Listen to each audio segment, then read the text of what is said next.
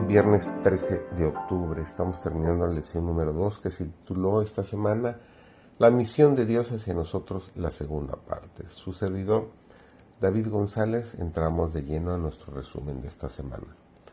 Adán y Eva caminaron y hablaron con Dios, pero cuando desobedecieron, fueron expulsados del jardín de Edén.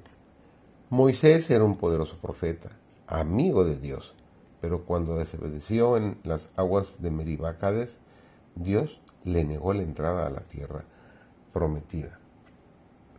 El conmocionado grupo de discípulos al que le faltaba un miembro se reunió para encontrarse con Jesús. Ellos pensaban que conocían a Judas. Sí, había traicionado a Jesús, pero en cierto sentido los había traicionado a todos. Peor aún, cada uno de ellos sabía que ellos también eran culpables. Todos los discípulos lo abandonaron y huyeron. Cada uno de ellos traicionó a Jesús a su manera, abandonándolo cuando estaba en mayor necesidad. Ahora Él los dejaría y ellos no sabían qué hacer. Cuando los discípulos vieron a Jesús resucitado, lo adoraron. Y sin embargo, en este momento de emoción desbordante, mientras estaban en la montaña con Jesús delante de ellos, ninguno seguía dudando. Hablemos claramente de lo que ocurre a continuación es un momento crucial de la historia. Jesús confía su misión de salvación a un grupo espiritualmente herido, un grupo de hombres incultos, pendencieros, cobardes, ambiciosos, teológicamente confundidos, dubitativos e infieles. Cualquiera que los mirara exclamaría, suerte con eso. Desde el punto de vista humano era desconcertante ¿Cómo podía confiar en estos once hombres?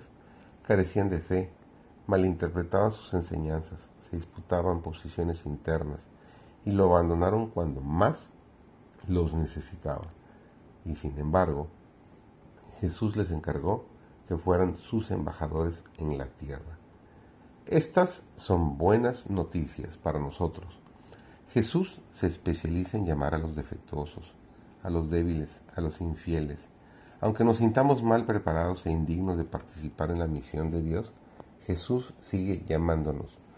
De hecho, a Él le resulta más difícil llamar a los que se sienten dignos, a los que creen que le están haciendo un favor ofreciéndole todas sus habilidades, carisma y talento. Ahí estaban, un grupo destrozado de once hombres, y sin embargo, Jesús les dio la comisión del Evangelio. A menudo citamos solo una parte de esta comisión, descuidando lo que Jesús dice al principio y al final de ella. La comisión comienza realmente con estas palabras. Jesús se acercó entonces a ellos y les dijo, se me ha dado toda autoridad en el cielo y en la tierra.